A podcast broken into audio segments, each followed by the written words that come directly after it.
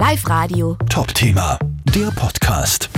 Zwei Jahre unschuldig verdächtigt. Das ist die Schlagzeile, die Julian Oberreiter über sein Leben drüber schreiben kann.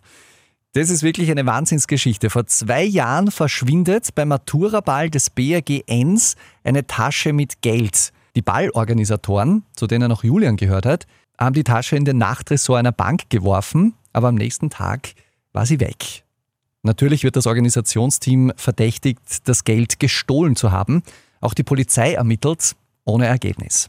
Und jetzt, zwei Jahre später, ist diese verschwundene Geldtasche wieder aufgetaucht. Im Nachttresor. Die Tasche hatte sich da irgendwie in der Tür verklemmt. Julian, was sagst du dazu? Ja, unglaublich, muss man ganz ehrlich sagen. Also mit dem hätte ich wohl nimmer mehr gerechnet. Der Bankdirektor hat nur gesagt, dass er selten Gespräche gehabt hat, wo so oft unglaublich und das ist super und so gefallen ist. Also das war schon ganz cool auf jeden Fall. Wahnsinn. Die Bank will jetzt jedenfalls die zu Unrecht beschuldigten Ballorganisatoren entschädigen. Aber Julian, du bist hauptsächlich froh, dass das Ganze jetzt gut ausgegangen ist und du wieder eine weiße Weste hast. So schaut's aus.